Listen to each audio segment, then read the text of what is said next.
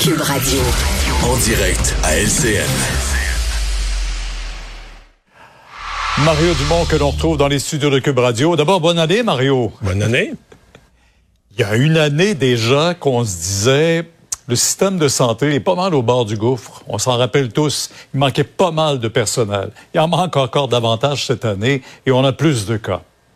Oui, et du personnel infecté. On n'a jamais eu, comme Omicron est plus contagieux, il n'y a jamais eu autant de monde qui ont la COVID, il n'y a jamais eu autant de membres du personnel de la santé qui l'ont. C'est quand même dur à vivre, euh, Pierre, de, penser qu'on est revenu là-dedans, le délestage. Et euh, ce matin, je parlais au président des, médecins orthopédistes et de l'orthopédie présentement, à part les urgences, hein, des gens qui ont un gros accident de fracture ouverte, mais sinon, il s'en fait presque pas, très très peu. On entend même parler d'autres types, même des opérations pour le cancer, etc., euh, qu'on délaisse, qu'on reporte un peu, etc. Donc on verra quelle, quelle tournure ça prend, mais euh, c'est très pénible. C'est un vrai problème pour le gouvernement et on va devoir donner des indications, donner de l'encouragement au monde. Là, là je comprends qu'on n'a pas encore, on n'est pas encore au pic de la vague. Il mais quand on va, quand on va avoir atteint le pic, à mon avis, d'ici une couple de semaines, il faudra redonner de l'espoir parce que euh, c'est c'est vraiment vraiment pour la population là euh, très dur à vivre. Il faut penser, tu les, les, les employés là les agents administratifs dans les, bureaux des, orthopédistes et autres font ça à longueur de journée.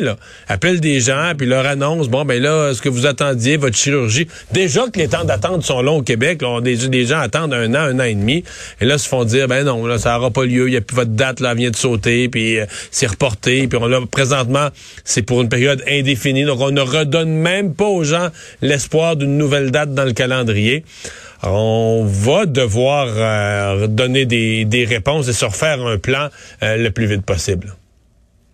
Alors, d'entendre également ce que les gouvernements ou les différents gouvernements pourraient décider de la vaccination obligatoire. On entend beaucoup de frustration euh, de la part de gens vaccinés en disant, écoutez, les non-vaccinés ont les mêmes privilèges, on peut parler de privilèges, que ceux qui sont vaccinés.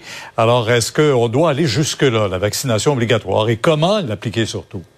Il y a le ministre Duclos, c'est ça, le ministre Duclos qui a évoqué ça aujourd'hui en disant, ouais, mais par contre, les services juridiques de mon ministère, on peut pas aller là. D'abord, il faudrait définir.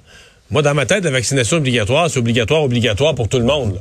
Si c'est ça, ça arrivera pas. Ça arrivera pas au Canada, ça arrivera pas dans les pays démocratiques. Là, que l'armée va aller chercher les, gens dans la maison, les attacher une civière, les vacciner de force. Là. Ça arrivera pas.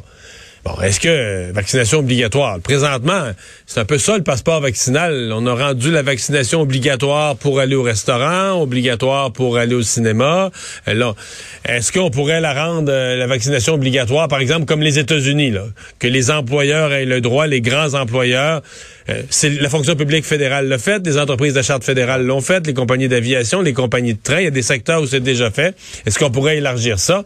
Mais Pierre, je dois dire que la, la, c'est devenu de l'agressivité, la colère, l'impatience de la majorité vaccinée envers les non-vaccinés. J'ai jamais vu ça. C'en est presque malsain. Je sais pas si les non-vaccinés se rendent compte comment ils sont dans la société présentement euh, au banc des accusés, mais c'est comme un comportement qui, qui, est inexplicable pour les autres. les gens qui sont vaccinés voient l'ampleur de la crise, voient les dommages au système de santé et ne sont plus, quand t'es plus capable de t'expliquer qu'est-ce qui fait l'autre. Tu sais, des fois, les autres, l'autre, ils pensent pas comme moi, mais tu comprends pourquoi. Mais là, les gens vaccinés ne comprennent plus un petit, petit peu qu'est-ce qui est en tête, qu'est-ce, pourquoi sont si entêtés les non-vaccinés. Alors, c'est un malaise social réel, c'est une colère réelle, un malaise social réel envers les personnes qui refusent de se faire vacciner. Euh, on comprend la mèche courte euh, des gens aussi. Euh, la fatigue, beaucoup de fatigue. faut dire que ça fait deux ans que ça dure maintenant. L'école, est-ce que le 17 janvier, lundi de la semaine prochaine, Québec garde le cap là, pour en présentiel, est-ce que c'est encore réaliste?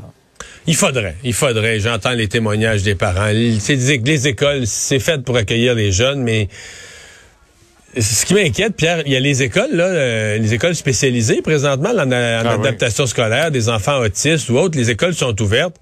Il y en a une à Montréal, la moitié des classes a fermé. En quatre jours, la semaine passée, la moitié des classes a fermé. Donc, ça nous donne un échantillon de ce qui nous attend. Les écoles ont eu beaucoup de cas cet automne, on l'a dit tout l'automne, mais on, a passé à travers. Mais c'était pas Omicron, ça, c'était le variant Delta. Comment, euh, comment on va gérer les classes avec Omicron? C'est inquiétant. Les enseignants sont inquiets. Alors, le gouvernement va faire prendre quoi comme mesure? On veut pas donner le N95 aux enseignants. On veut pas de purificateur d'air.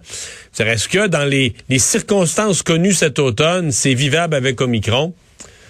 Je sais pas. Je, mais est-ce qu'il faut que les écoles rouvrent? La réponse, c'est oui. Les enfants doivent être à l'école. Il y aura quelques points de presse cette semaine euh, des autorités gouvernementales. On en saura davantage. Euh, oui, on a bien hâte de, tous entendre ça. Euh, merci Mario. À demain, 10 heures sur LCN. Entre-temps... Ben, euh, merci à vous d'avoir euh, été là. Euh, je vous donne rendez-vous demain. On va faire le tour de ça. Certainement que oui, dans, dans le cadre de cette semaine, on aura d'autres réponses attendues pour ce qui est des écoles. Ça risque d'être un des gros sujets plus on va approcher de la date de lundi prochain. Rendez-vous demain, 15h30. Je vous souhaite une bonne soirée.